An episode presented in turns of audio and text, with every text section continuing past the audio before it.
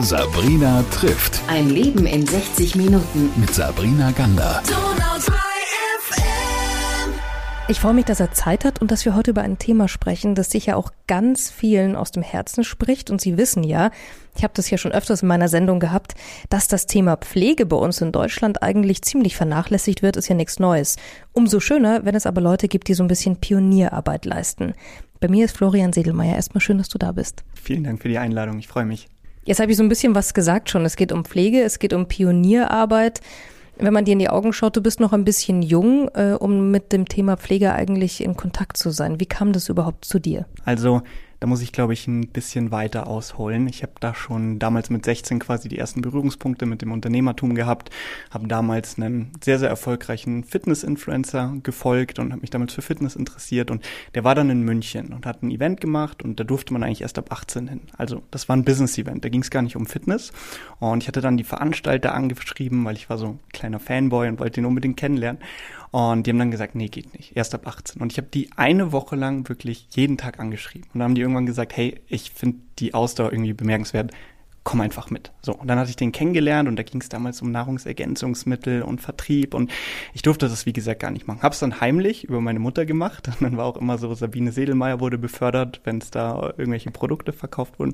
Und da habe ich halt das erste Mal gemerkt, hey, man kann auch irgendwie sich selbstständig machen. Und dann habe ich eigentlich alle Möglichkeiten vom Vertrieb gemacht. Ich habe dann Bitcoin verkauft und Gold und Finanzdienstleistungen, also Versicherungen, Finanzanlagen, bis hin zu wirklich hochpreisigen Produkten am Telefon, also so mir dann so ein bisschen Kapital aufgebaut und bin dann erst in die Richtung, die mich eigentlich begeistert hat. Und das ist halt Marketing, das ist Online-Marketing und alles, was damit zu tun hat.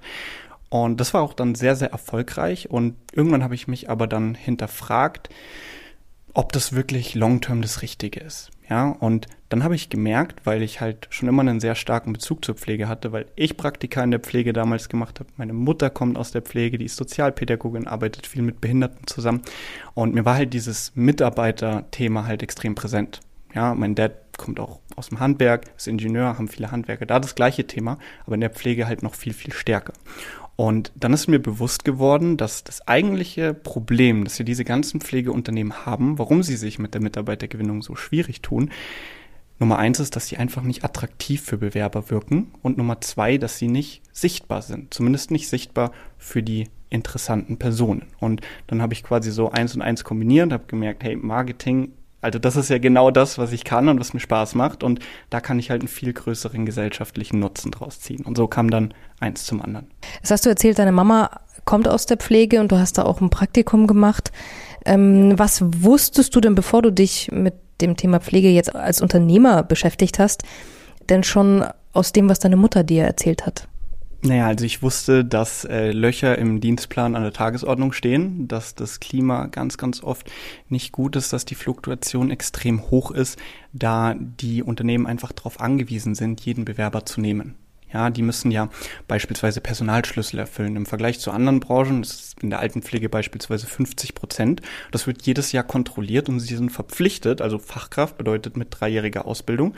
Ähm, sonst gibt es da eben Strafen. Ja, also mir war einfach bewusst, ähm, Pflegeberuf, ich könnte mir das niemals vorstellen zu machen. Ich habe unfassbar viel Respekt vor den Leuten, die das machen. Und ich habe einfach gewusst, hey, da ist ein unfassbares Problem und irgendjemand muss sich da die Initiative ergreifen. Deswegen auch Pflegeinitiative Deutschland. Und ja, so kam das. Das hast du vorhin schon erzählt, als du 16 warst, hast du dieses Online-Marketing und was du da gemacht hast mit deiner Mama äh, zusammen gemacht. Ähm, was hat sie denn davon gehalten, als du gesagt hast, du, was, was hältst du denn von der Pflegeinitiative? Ja, also das fand sie dann wiederum sehr, sehr gut. Ähm, da stand sie dann auch schon komplett hinter mir. Sie stand immer hinter mir, aber vor allem in der Anfangszeit, also inzwischen bin ich 25, sie verfolgt es jetzt seit acht Jahren, das Unternehmertum. In den ersten Jahren war das äh, ganz im Gegenteil. Also ich habe auch das Studium noch ihr zuliebe gemacht, aber das war eher ganz, ganz, ganz viel Gegenwind und ganz, ganz, ganz viel Sorgen und Tränen und ist das Richtige. Und ich habe das jetzt ganz, ganz schnell erzählt, aber ich bin auch durch ganz schwierige Zeiten gegangen. Jetzt hast du von diesen Tiefschlägen erzählt. Was genau ist denn da bei dir passiert? Also ich habe dann wirklich ähm, zu der Zeit 13, 14, 15, 16 Stunden, auch sieben Tage die Woche. Also jeder Tag sah gleich aus. Ich wusste gar nicht, welcher Wochentag das ist. Ich bin, wenn ich nicht zum Sport bin, teilweise in Unterhose aufgestanden und abends mit der gleichen Unterhose äh, wieder ins Bett gegangen, nur mal als Hemd angezogen für den Zoom-Call. Man kennt das vielleicht, so das klassische Zoom-Setup, einfach Hemd an und nichts. und das war halt viel zu viel. Irgendwann habe ich nicht mehr so gut gesehen, bisschen verschwommen gesehen, hatte Tinnitus und so weiter. Und dann haben die gesagt, ich muss direkt in die Klinik, haben gesagt, hey, ich habe multiple Sklerose, MRTs, Nervenwasseruntersuchung und so weiter. Also ein riesiges Thema, begleitet mich äh, teilweise jetzt noch, aber da ich jetzt meine Prioritäten ganz anders gelegt habe, geht's mir wieder sehr, sehr gut. Manchmal braucht man ja so einen Tiefschlag, um wieder so ein bisschen die Bodenhaftung zu bekommen. Was hat denn diese Krankheitsphase von dir und diese Zwangspause, die du da bekommen hast, mit dir gemacht? Extrem viel, denn Anfangs waren meine Motivatoren, würde ich sagen, eher ego-bedingt. Also als ich angefangen habe, hatte ich natürlich unfassbar viel Ablehnung. Da geht es mir darum, den ganzen Leuten zu beweisen, dass ich recht habe und nicht sie. Ähm, natürlich anfangs, vor allem so mit 17, 18, ging es mir auch noch darum, so materielle Dinge, Auto und so weiter. Ähm, und auch immer anders zu sein. Und das hat dazu geführt, dass ich halt in diesen extremen Arbeitsrhythmus irgendwie gefallen bin. Und dann hatte ich das alles, dann hatte ich Geld und Einfluss und Anerkennung und so weiter, aber auf einmal war die Gesundheit ganz, ganz in weite Ferne gerückt. Und ich hatte da wirklich Todesangst, weil die haben mir gesagt, ich habe eine unheilbare Krankheit und so weiter. Und das hat mich tatsächlich so, ich würde mal sagen, in die spirituelle Richtung gebracht. Und ähm, ich habe dann auch fast alle Kooperationen direkt an ACTA gelegt, habe gesagt, ich mache nur noch das, was mir wirklich wichtig ist, in dem Fall die Pflegeagentur und konzentriere mich mal, gehe mal wieder in Urlaub, gehe mal wieder auf Work-Life-Balance. Wir haben den größten Umsatz gemacht in einem Monat, wo ich drei Wochen im Urlaub war. Ja, also das hat schon relativ viel bewirkt. Florian, du hast aus deiner Kindheit sicher auch Werte vermittelt bekommen. Welche Werte kamen denn jetzt in der Zeit, wo du wieder regenerieren musstest nach deiner Krankheit und aber auch so jetzt erst so in den Mitte 20ern wieder aus deiner Kindheit raus, die dir jetzt vielleicht auch helfen bei all diesen Themen? Ich habe das ganz viel aufgearbeitet und äh, wir haben rausgefunden, dass ich einen tiefen Glaubenssatz habe, dass ich nur Wert habe, wenn ich Leistung bringe. Deswegen habe ich mich in dieser Leistung halt extrem stark verloren und habe dann aber realisiert, dass das halt überhaupt gar nicht stimmt. Ja, und dass es auch überhaupt gar nicht nur darum geht, einfach in der Zukunft zu leben. Ich habe nur in der Zukunft gelebt. Es ging nur darum, Ziele zu erreichen. Dann hatte man das Ziel, dann wieder das nächste Ziel und so weiter. Und dass das eigentlich überhaupt nicht äh, der Sinn des Seins und der Sinn des Lebens ist. Ja, da hat sich einiges getan, würde ich sagen. Jetzt kommen wir zu dem Thema Pflegeinitiative Deutschland. Was genau ist das? Was machst du damit und wem hilfst du? Wir helfen Pflegediensten und Einrichtungen in der Regel so ab 30 bis 50 Mitarbeitern. Da macht es am meisten Sinn, also die, die wirklich monatlich nach neuem Personal suchen. Und denen helfen wir bei der Gewinnung von Fachkräften. Okay, das war jetzt sehr kurz. Äh, wie kann ich mir das vorstellen? Ist es eine Website oder, oder wie funktioniert das? Ja, das funktioniert folgendermaßen. Sie, also man kann sich das so vorstellen, dass der Arbeitsmarkt vor allem in der Pflege so ist, dass es ganz, ganz wenig aktiv Arbeitssuchende gibt. Vielleicht fünf Prozent und vor allem bei denen ist es meistens so, es hatten Grund, weil Pflegekräfte wissen, sie können sind eigentlich überall hingehen. Das bedeutet, das sind die, die absolut uninteressant ist, aber alle herkömmlichen Methoden wie Stellenanzeigen, egal ob das Print ist oder auch Stepstone, Indeed, Radio, TV, was auch immer, die zielen halt ab auf den Markt der aktiv, Arbeits äh, aktiv Arbeitssuchenden und die sind halt in der Pflege nicht existent. Also das ist wie äh, wenn man angeln würde in einem Teich ohne Fische.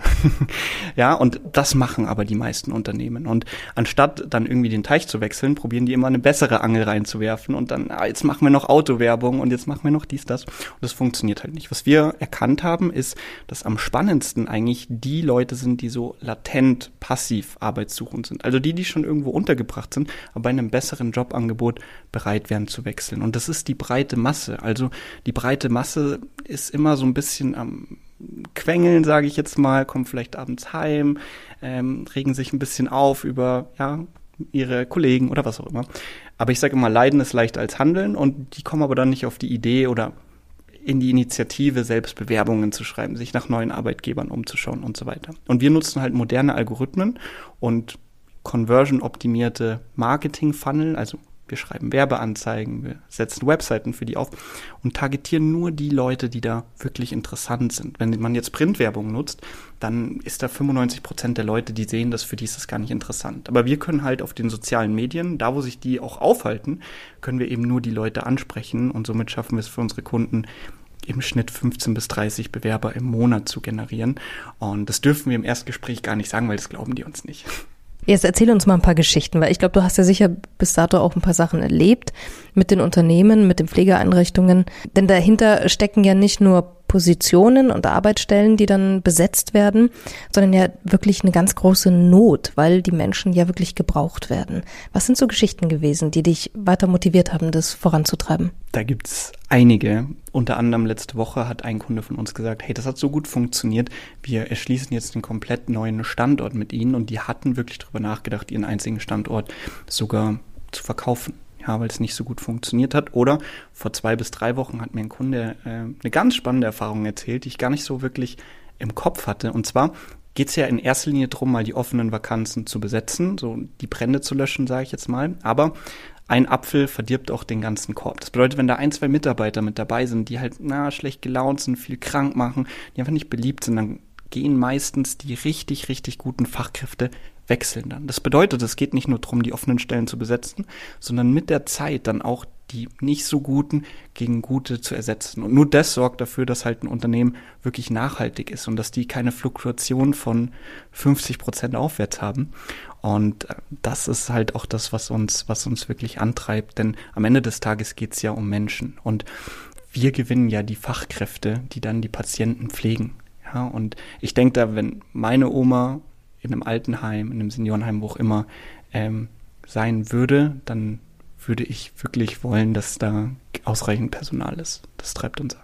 Jetzt bist du 25 und hast aber einen Einblick, den andere noch nicht haben. Manchmal erst ja bekommen, wenn ein Angehöriger in die Pflege muss, ja.